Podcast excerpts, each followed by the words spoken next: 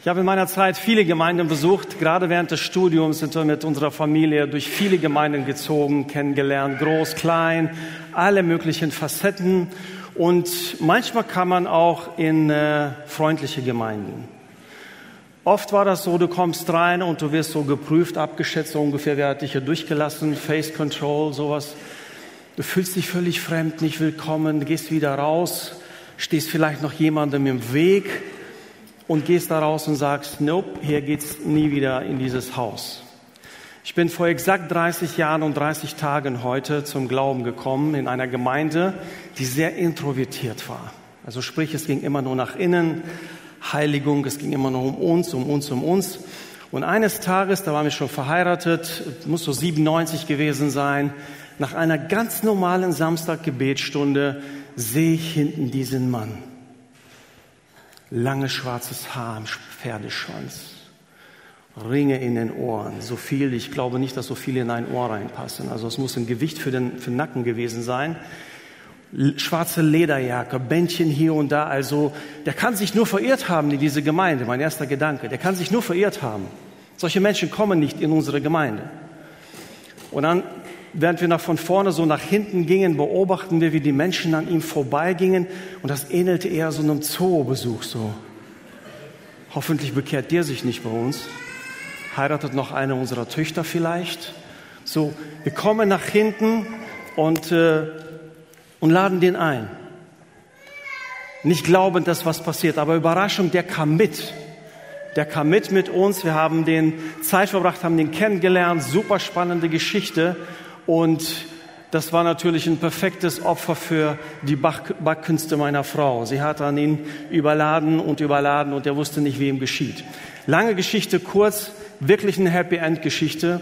Der Mann bekehrt sich in dieser Gemeinde, ist gläubig, hat geheiratet, Kinder, dient in dieser Gemeinde und freut sich des Lebens.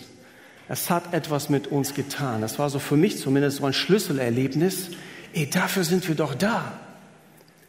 Warum erschrickt mich das? Warum verwundert mich das, dass jemand, der äußerlich nicht da reinpasst, auf einmal meine Gemeinde zu einer Heimat macht?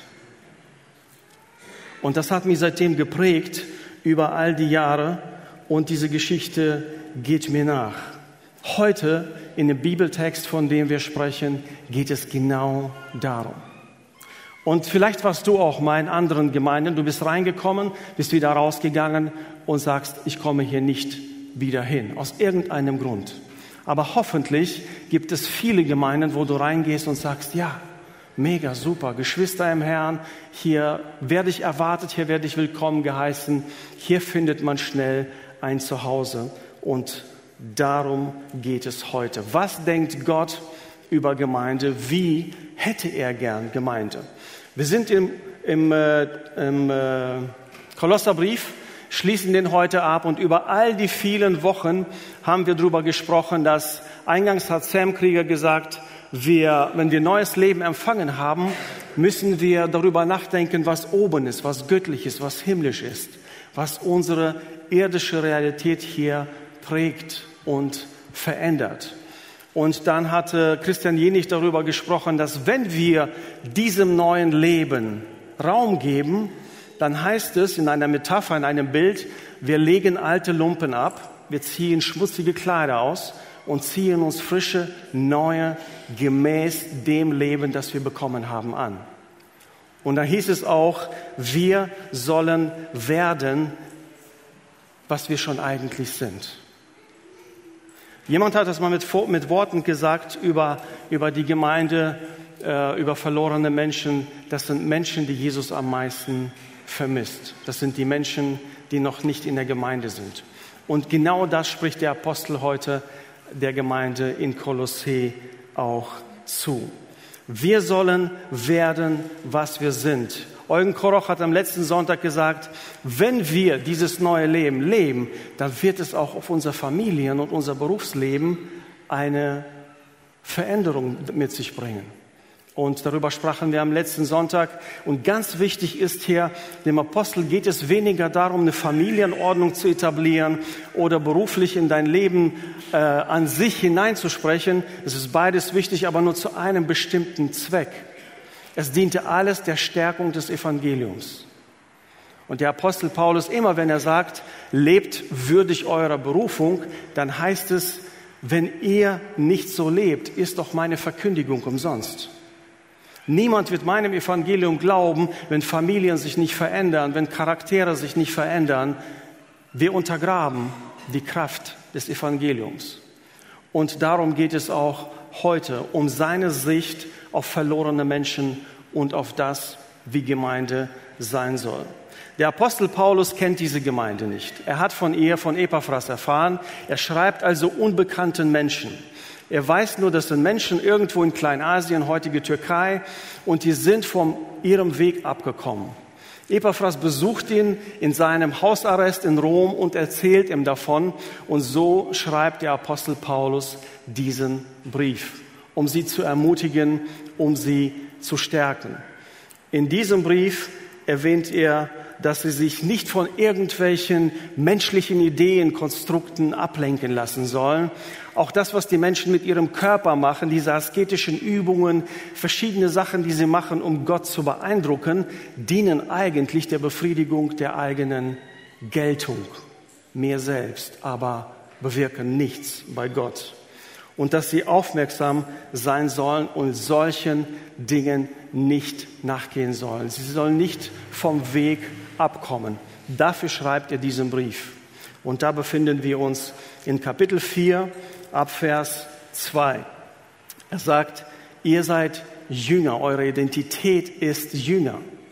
Und ein Jünger ist jemand, der Jesus kennt und ihm nachfolgt und nicht irgendwelchen anderen Lehren nachläuft, die menschlich vielleicht beeindruckend sind, die junge Christen vielleicht verunsichern, aber eigentlich nichts mit wirklicher Weisheit zu tun haben, nichts damit zu tun haben, wer Jesus ist. Weil ein Jünger ist jemand, der Jesus kennt und ihm dann folgt und von ihm verändert wird und sich seiner Mission, seinem Willen anschließt, sich dazu verpflichtet. Das ist ein Jünger.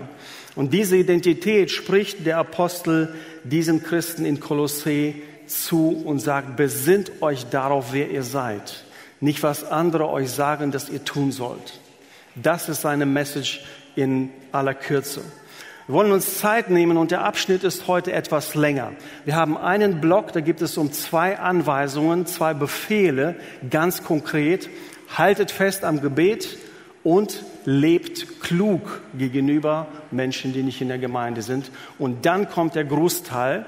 Und im Großteil werden einige Personen genannt und das, was Paulus noch wichtig ist, das, was man so in der Gemeinde zu besprechen hat. Deswegen lesen wir einmal den ganzen Text und dann fokussieren wir uns auf diese zwei größere Abschnitte. Betet mit aller Ausdauer voll Dankbarkeit gegenüber Gott und ohne in eurer Wachsamkeit nachzulassen. Tretet auch für uns ein, wenn ihr betet. Bittet Gott, uns eine Tür für seine Botschaft zu öffnen. Dann können wir das Geheimnis weitergeben, das Christus uns enthüllt hat und für das ich im Gefängnis bin. Betet, dass ich meinen Auftrag erfüllen und dieses Geheimnis klar und verständlich verkündigen kann. Der zweite Abschnitt, verhaltet euch klug gegenüber denen, die noch nicht in der Gemeinde sind. Wenn sich euch eine Gelegenheit bietet, euren Glauben zu bezeugen, dann macht davon Gebrauch und benutzt Worte, die freundlich und mit dem Salz der Weisheit gewürzt sind. Dann werdet ihr auch verstehen, jedem, der mit euch redet, eine angemessene, treffende Antwort geben zu können. Und dann kommt der Großteil, der etwas persönlichere Teil. Über meine persönliche Situation wird euch Tychicus, unser geliebter Bruder und mein treuer Helfer und Mitarbeiter im Dienst für den Herrn ausführlich informieren. Wenn ich ihn zu euch schicke, dann genau aus diesem Grund, ihr sollt erfahren, wie es um uns steht und soll durch seinen Besuch gestärkt und ermutigt werden. Zusammen mit ihm wird Onesimus reisen, unser treuer und geliebter Bruder, der auch, der ja aus Kolossee kommt und somit einer von euch ist. Die beiden werden euch alles mitteilen, was es von hier aus zu berichten gibt. Aristarch, mein Mitgefangener, und Markus, der Vetter von Barnabas, lassen euch grüßen. Was Markus betrifft, habt ihr ja bereits Anweisungen erhalten. Wenn er zu euch kommt, heißt ihn herzlich willkommen. Ebenfalls grüßen lässt euch Jesus, der auch Justus genannt wird. Vom jüdischen Volk sind diese drei die einzigen, die mit mir das Reich Gottes, für das Reich Gottes arbeiten. Sie sind auch mir ein großer Trost geworden. Weiter lässt auch Epaphras grüßen, der ebenfalls einer von euch ist. Dieser Diener von Jesus Christus tritt als ein unermüdlicher Kämpfer für euch ein, indem er darum betet, dass ihr euch als geistlich reife Menschen bewährt, deren ganzes Leben mit Gottes Willen übereinstimmt. Ich weiß, wie viel Mühe Epaphras für euch und für die Gläubigen in Laodicea und Hierapolis auf sich nimmt. Ich kann es bezeugen. Auch Lukas, der geliebte Arzt, lässt euch grüßen, ebenso Demas. Grüßt die Geschwister in Laodicea, besonders Nymphe und die Gemeinde, die in ihrem Haus zusammenkommt. Wenn dieser Brief bei euch vorgelesen wird, worden ist, dann sorgt dafür, dass er auch in der Gemeinde von Laodicea vorgelesen wird. Und umgekehrt sollt ihr den Brief, den ich nach Laodicea geschickt habe, auch bei euch vorlesen.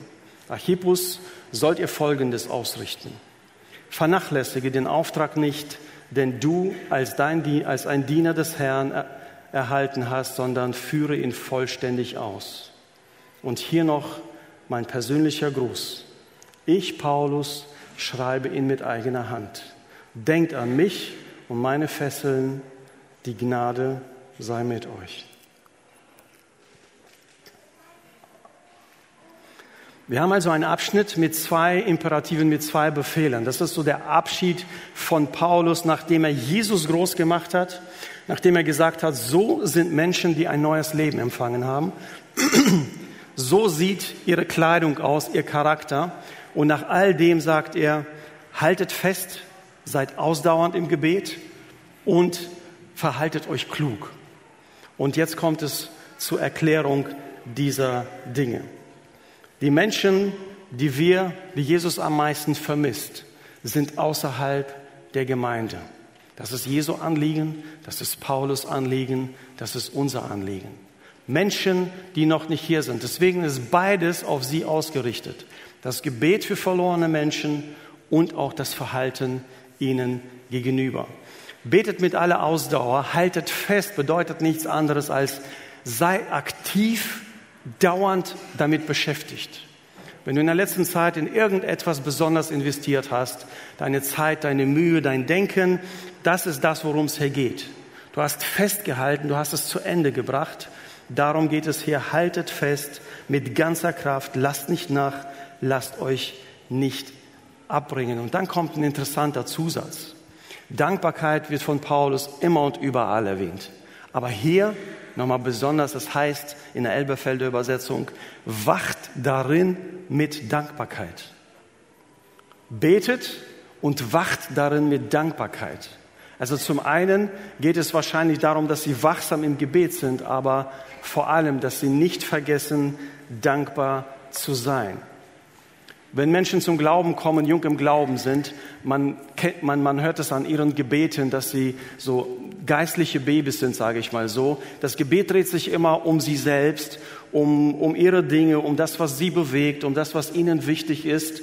Und dann irgendwann mal reifen sie heran und merken, ey, das sind noch so viele Menschen, die verloren sind, Menschen, die Jesus nicht kennen und fangen für sie an zu beten. Das ist ein Zeichen der geistlichen Reife. Und das ist auch, was Paulus hier deutlich macht. Einmal Dankbarkeit, die Erkenntnis, ich bin abhängig von Gott, ich bin auf Gott angewiesen. Aber dann auch in den nächsten Versen setzt er den Rahmen für dieses Gebet und sagt, und da ist ein Wörtchen, das wird übersetzt mit gleichzeitig. Gleichzeitig, wenn ihr betet, betet auch für uns. Nein, nicht nur betet für uns, sondern tretet für uns ein. Da stand jemand, der nicht mehr da ist, und ich trete für ihn ein. Ich stelle mich an seinen oder ihren Platz und nehme das Gebet auf. Das ist, was es heißt. Tretet für uns ein, nehmt Platz an unserer Stelle, wo wir nicht mehr sein können, weil wir im Gefängnis sind. Also jedes Mal, wenn ihr betet, tretet für uns ein. Wofür? nämlich dass eine Tür für seine Botschaft geöffnet wird. Dem Apostel, obwohl er im Hausarrest in Rom sitzt, geht es nicht in erster Linie um seine Freiheit, sondern darum, dass eine Tür aufgemacht wird für seine Verkündigung. Sein Verantwortungsbewusstsein gegenüber dem, was Gott ihm auferlegt hat, ist so groß. Er sitzt im Gefängnis, er leidet für Jesus und hat nichts anderes in seinen Gedanken als das, ich muss meinen Auftrag erfüllen. Ich muss die Dinge zu Ende bringen, die Jesus mir aufgetragen hat.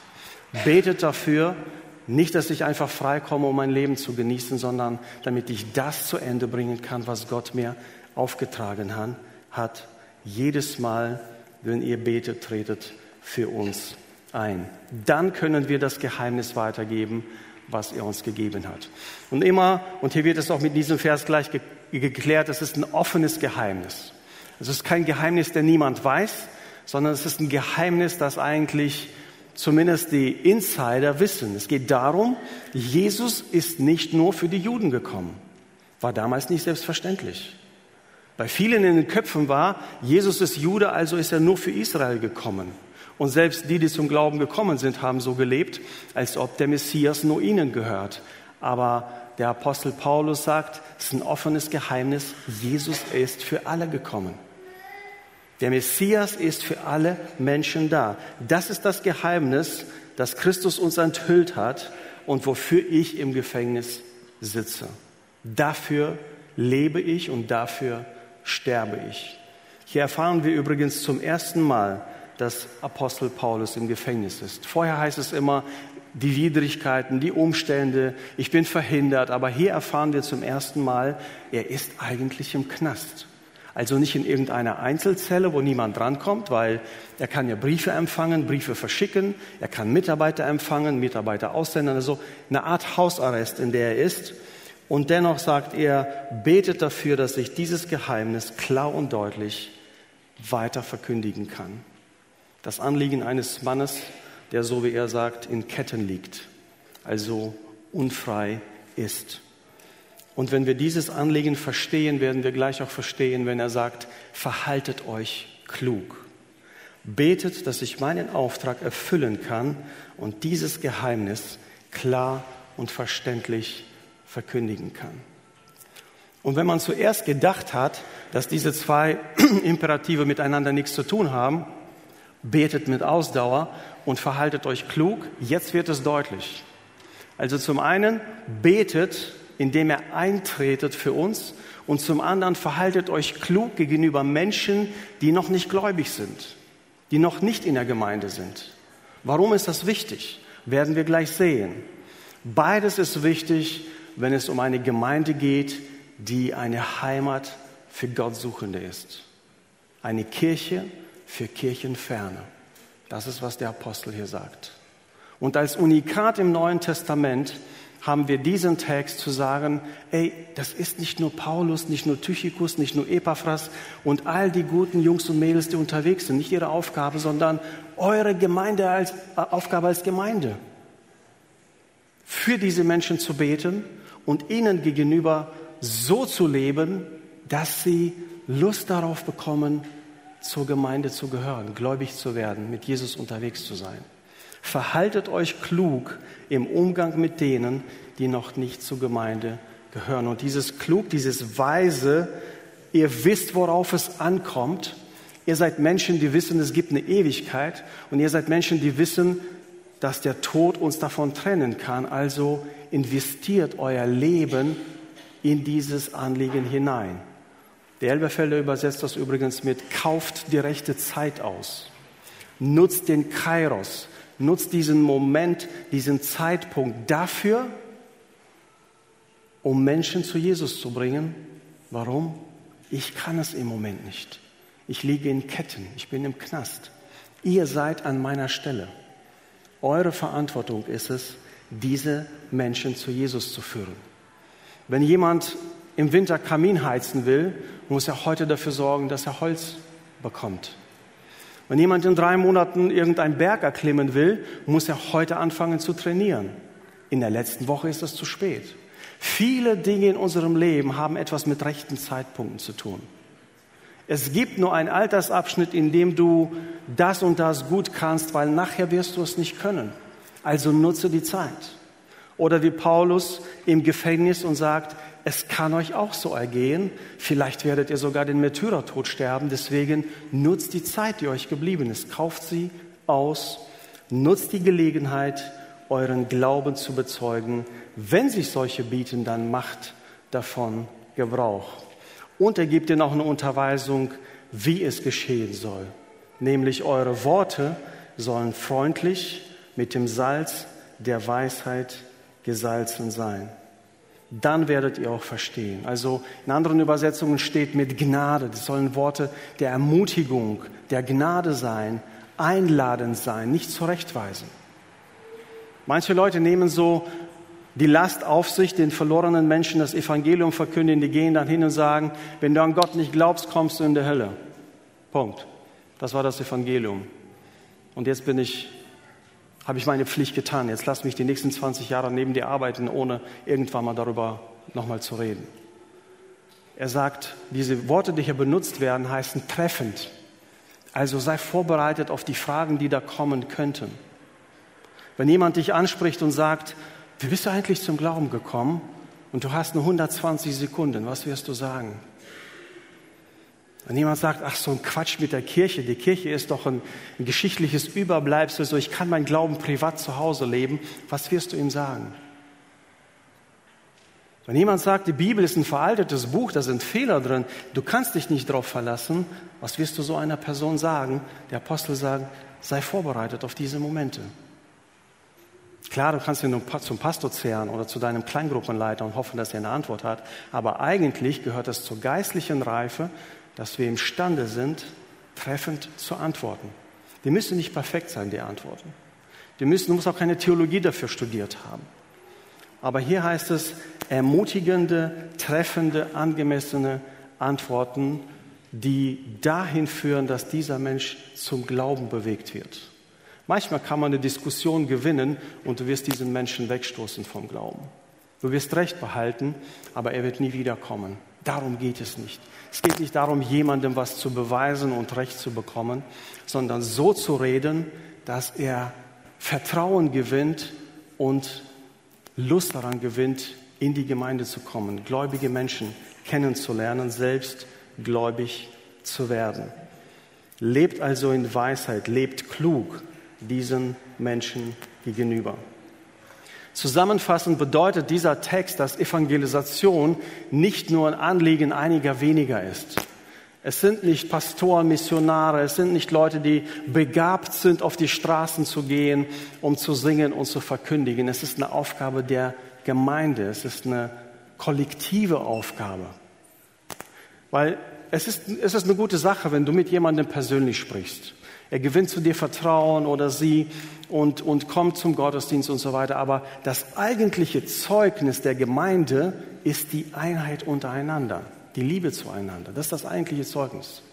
Dass sie sehen, ach, der André ist nicht alleine da und der Peter, die Maria, die sind nicht alleine da, das sind viele Gläubige und die leben das, was sie sagen. Und da geht es auch nicht darum, perfekt zu sein und fehlerlos zu sein, sondern der einzige Anspruch ist, authentisch zu sein. Auch mit den Fehlern, auch mit den Vergehen, die wir gegeneinander immer wieder uns passieren. Authentisch zu leben ist der größte Attraktion, ist die größte Attraktion für Menschen, die Jesus noch nicht kennen. Wir sollen Kirche für Kirchenferne sein, eine Heimat für Gottsuchende. Das ist, was der Apostel hier der Gemeinde angibt. Wie erreicht er das? Indem er anhaltend betet für verlorene Menschen und indem er weise lebt, authentisch lebt, Jesus entsprechend lebt. Dadurch werdet ihr Menschen anziehen.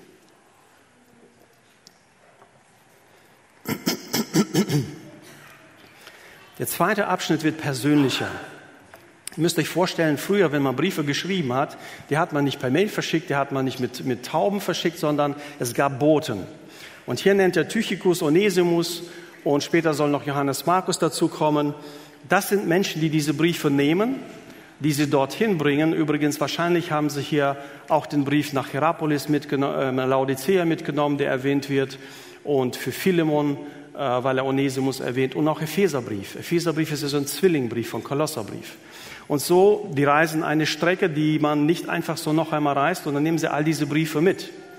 Eine zweite Aufgabe war, dass sie diese Briefe vorgelesen haben und dann noch kommentiert haben.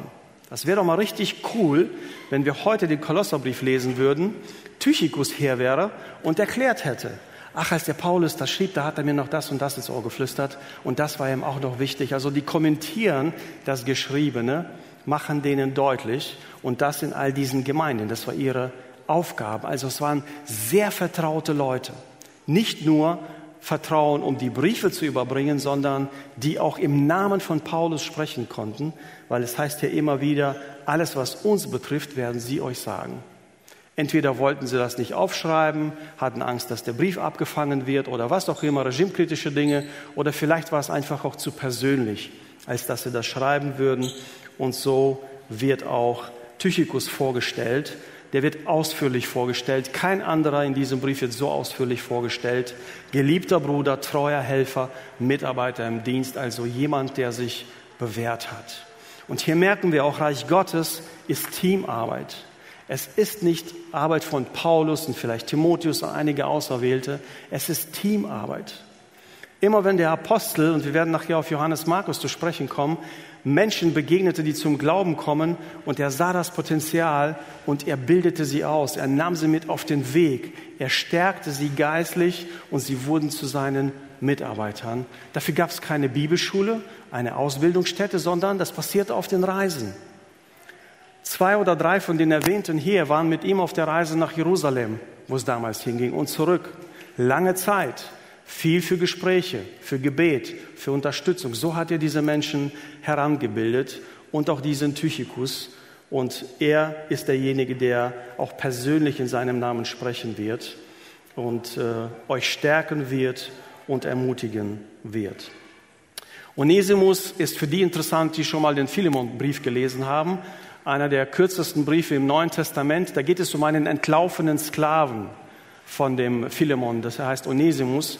Und dieser, dieser Sklave Onesimus kommt zum Glauben und er wird zu einer richtigen Stütze für den Apostel. Und hier ist er auch einer seiner Mitarbeiter, den er mit Tychicus schickt, also jemand, der sich bewährt hat, jemand, der stark geworden ist. Und deswegen hat er wahrscheinlich auch den Brief mit für seinen Herrn, für den Philemon mitgebracht, wo Paulus ihn bittet, ihm wieder zur Verfügung zu stellen. Und äh, dazu gehört auch noch, dass er aus der Gemeinde stammt, der Onesimus. Und äh, das gibt dem, dem Apostel Paulus auch so ein bisschen mehr äh, Verbindung auch zur Gemeinde. Die beiden werden euch alles mitteilen, was es von hier zu berichten gibt. Also die persönliche Situation, weil die theologischen und praktischen Dinge hat der Apostel ja schon erklärt. Dann kommen zwei, drei weitere Namen Aristarch, Markus, Johannes Markus und Jesus Justus. Wir wissen nicht viel über Aristarch und, und äh, Jesus Justus. Manche von denen werden auch nur ein einziges Mal hier erwähnt. Aber Johannes Markus ist wieder eine ganz, eine ganz interessante Referenz hier. Wenn ihr euch erinnert, auf der ersten Missionsreise, was passierte? Johannes Markus hat die Reise abgebrochen, aus irgendwelchen Gründen, wahrscheinlich aus nicht so koscheren Gründen, weil Paulus wird sauer. Und sie haben Streit mit Barnabas und Barnabas sagt so, ich gebe den Johannes Markus trotzdem nicht auf. Er hat ihn wieder auf die Reisen genommen und hier sehen wir das Ergebnis. Da wo Paulus einen Cut gemacht hat, hat Barnabas angesetzt und diesen Jungen in Anführungsstrichen wieder hochgebracht, weitergeführt, gefördert, in die Reife gebracht. Und hier sagt der Apostel, diesen empfehle ich besonders. Ihr habt Anweisungen erhalten, wenn er kommt, ihn herzlich willkommen zu heißen. Wahrscheinlich befürchtet er, dass die Kolosseer äh, die Geschichte von früher kennen und den Johannes Markus mit Skepsis empfangen werden. Und er sagt, nein, nein, es ist mein Vertrauter. Er hat mein Vertrauen, also nehmt ihn entsprechend auf. Und ebenfalls auch Jesus Justus. Er bezieht sich nochmal darauf, dass das die drei einzigen sind, die aus dem jüdischen Volk da sind und ihn trösten, warum immer das auch wichtig gewesen sein mag für die für die Menschen äh, damals. Weiter lässt euch grüßen Epaphras, den erwähnt er nochmal extra. Und zwei Verse, da geht es nur um Epaphras. Und ich glaube, das hat damit zu tun, dass Epaphras irgendwann mal mutlos geworden ist. Oder vielleicht hat die Gemeinde gesagt, du bist uns zu unangenehm, du musst jetzt gehen. Äh, der hat wahrscheinlich auch die anderen Gemeinden gegründet, Laodicea und Hierapolis, also so ein Netzwerk von Gemeinden. Und jetzt kommt er zu dem, zu dem Paulus. Paulus baut, baut ihn wieder auf und sagt ihn, nein, nein, wie immer ihr auch mit ihm umgegangen seid, was immer auch der Grund ist dafür, dass er heute in Rom ist und nicht bei euch, er ist ein unermüdlicher Kämpfer, ein Beter, jemand, der sein Leben für euch einsetzt, damit ihr wieder auf den richtigen Weg kommt oder wie er hier sagt, damit ihr geistlich reife Menschen werdet, deren ganzes Leben mit Gottes Willen übereinstimmt. Wie viel Mühe er darin verwendet, bescheinige ich euch. Also ich stelle dem Epaphras ein Zertifikat aus für seine Treue und für seinen Einsatz, selbstlosen Einsatz für euch in dieser Gemeinde. Auch Lukas, der geliebte Arzt, lässt euch grüßen, ebenso Demas. Lukas kennen wir von dem Doppelwerk Lukas Evangelium und Apostelgeschichte. Also er hatte riesen Wirkung auf die Frühgemeinde mit seinem äh, theologischen Doppelwerk. Und übrigens, nur aus dieser Stelle erfahren wir, dass er Arzt war und wahrscheinlich geliebter Arzt heißt wahrscheinlich, dass er auf dieser Reise auf anderen die auch unterstützt hat. Die Reisen waren ja über Monate und gefährlich und alles Mögliche konnte passieren.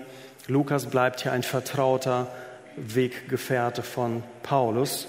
Demas wird nur so ohne jegliche Qualifikation erwähnt. Wahrscheinlich ist es auch derjenige, auf den man sich später bezieht, dass er den jetzigen Weltlauf liebgewonnen hat, also sich entfernt hat vom Glauben und äh, ja, wird hier einfach nur mit erwähnt als Grüßender. Grüßt die Geschwister in Laodicea, besonders Nympher und die Gemeinde, die in ihrem Haus zusammenkommt. Hier merkt er so, die Briefe, die damals irgendwo geschickt wurden, die wurden dann in den umliegenden Gemeinden immer gelesen. Es war ja, Literatur war nicht verbreitet und nicht viele konnten lesen und deswegen wurden die auch immer vorgelesen, mitgeteilt. Es gab keine Bibel, die man aufschlägt und mal schnell nachliest, wie soll noch mal ein Diakon sein? Wie soll noch mal ein Leiter sein? Sondern es wurde alles mit Briefen überliefert und deswegen ist das so wichtig am Ende, dass der Apostel sagt, hier ist mein persönlicher Gruß. All das, was ich vorher geschrieben habe, was ich euch sage, geschieht in apostolischer Autorität. Es gibt kein Bibelkanon, es gibt also nichts, wo wir Grund, also grundsätzlich vertrauen und deshalb haben diese Briefe nochmal eine ganz besondere Bedeutung, beziehungsweise wenn der am Ende sagt, hier ist mein Gruß. Vers 17 ist somit interessant, weil es im Neuen Testament sehr wenige Stellen gibt, wo Paulus jemanden öffentlich rügt und öffentlich jemanden bloßstellt. Das macht er bei Archippus mit den Worten, vernachlässige den Auftrag nicht, den du als ein Diener des Herrn erhalten hast, sondern führe ihn vollständig aus. Wahrscheinlich ist er davon ausgegangen, dass er nicht zuhören wird, wo immer Aristarch auch war, aus welchem Grund auch immer er seinen Auftrag vernachlässigt hat. Und er sagt zu den Leuten, denen er schreibt, erinnert ihn an seinen Auftrag. Vielleicht war das auch mehr eine Ermutigung als eine Rüge, aber es ist selten, dass Paulus sowas macht. Vielleicht auch der, der Leute wegen dass man weniger den Archippus rückt, sondern den anderen deutlich macht, hey, das ist nicht okay, wenn jemand seinen Auftrag nicht ausführt. Das ist nicht okay, wenn jemand seine Treue zu Jesus nicht lebt. Also, dass er mehr die Gemeinde dadurch prägt, als er den Archippus da bloßstellen will. Und am Ende, und hier noch ein persönlicher Gruß, ich Paulus schreibe mit eigener Hand. Im Galaterbrief heißt es dann, seht mit welchen großen Buchstaben ich schreibe. Man vermutet eine Sehschwäche bei Apostel Paulus. Vielleicht ist es auch der, der Pfall in seinem Fleisch, den er beschreibt. Weiß man nicht. Aber er nimmt sich Zeit hier. Wahrscheinlich hat auch Timotheus den diktierten Brief geschrieben. Aber am Ende kommt seine Signatur darunter. Ich, Paulus, mit eigener Hand, deutlich machend, es geschieht alles in meiner Autorität. Wir haben kein Bibelkanon, Also fragen sich die Leute, wer spricht zu mir eigentlich? Wie glaubwürdig ist er? Und warum sollte ich danach handeln, was jemand schreibt? Und so eine autoritative äh, Unterschrift macht es dann deutlich mit zwei Sätzen danach. Denkt an mich und meine Fesseln. Die Gnade sei mit euch. So schließt der Apostel Paulus den Kolosserbrief ab und sagt im Einklang mit sehr vielen Dingen davor,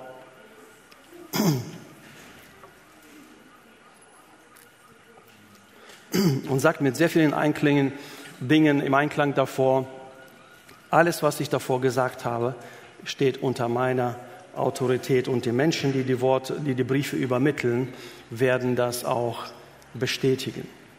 Was lernen wir aus diesem Brief abschließend? Also der zweite Teil ist für mich immer sehr interessant. Ich mag es so hinter die Kulissen zu gucken. Wer hatte Beziehung zu wem? Sind die noch irgendwo erwähnt? Wie waren sie verbunden? So ein bisschen so Menschlichkeit dahinter, sage ich mal. Wie, wie, welche Beziehungen waren da? Wir haben die Netzwerke gelebt. Wir haben die Mitarbeiter ausgebildet. All diese Dinge kommen hier durch. Und natürlich auch ist es immer ein Teil, wo der Schreiber auch den Leuten von denen er grüßen lässt, einfach auch deren Wichtigkeit betont und ihnen auch quasi äh, ja, so eine Empfehlung ausspricht, vor allem für Gemeinden, die er selbst persönlich nicht kannte. Und summa summarum können wir sagen, der Kolosserbrief ist an die Kolosser geschrieben mit dem einen Gedanken, werdet das, was ihr schon seid. Werdet das, was ihr schon seid. Ihr habt neues Leben bekommen. Ihr seid ausgestattet mit allem. Legt das eine ab, was zum alten Leben gehört. Zieht das an, was zum neuen Leben gehört. Wenn du im Team Jesus mitspielen möchtest, musst du erkennbar sein, aber nicht an deinem Trikot, sondern an deinem Charakter. Das ist, was Jesus auch in den Evangelien lehrt. Werdet das, was ihr eigentlich schon seid. Denn wenn die meisten Menschen, äh, wenn die Menschen, die Jesus am meisten vermisst, außerhalb dieser Wände sind, da kann es nur unsere heilige Pflicht sein als Gemeinde, ein Heimatort für Gottsuchende zu sein. Eine Kirche für Kirchenferne zu sein. Wo jemand, der reinkommt, nicht geprüft, nicht geschätzt wird, dass er das Gefühl kommt, so, ich bin hier nicht willkommen, sondern sagt, ey, so freundlich, so gut, komme ich auf jeden Fall. Zwar nichts verstanden, was da vorne gesagt wurde, aber ich komme auf jeden Fall wegen der Leute wieder. Das ist die Art von Gemeinde, die der Apostel sich wünscht. Und wenn du dich fragst, wie kann ich dazu beitragen, was kann ich dafür tun? Zum einen lädt der Apostel ein, bete mit Ausdauer, also gib nicht auf. Vielleicht betest du für einen Verwandten, für einen Freund seit 10, 20, 60 Jahren. Georg Müller, dessen, dessen Gebet täglich erhört wurde, musste für seinen Freund 60 Jahre lang beten, bis er zum Glauben kam. Bete ohne Unterlass, unablässig für verlorene Menschen. Dafür, dass wir als Gemeinde kreative Wege finden, kreative Formen finden, um das Evangelium so zu verpacken, so nahe zu bringen, dass Menschen angesprochen werden, dass sie eingeladen werden zu Jesus. Bete dafür. Lebe dein Glauben ansteckend, lebe den authentisch. Und das Gute ist bei Jesus und in der Bibel, die Bibel ist voller unvollkommener Menschen. Also genau genommen gibt es außer Jesus niemanden in der Bibel, der vollkommen ist. Und oft werden diese Personen gerade als Beispiel gestellt, weil es authentisch ist. Es geht nicht darum, fehlerlos zu leben. Es geht nicht darum, nichts falsch zu machen, sondern ehrlich und authentisch damit umzugehen.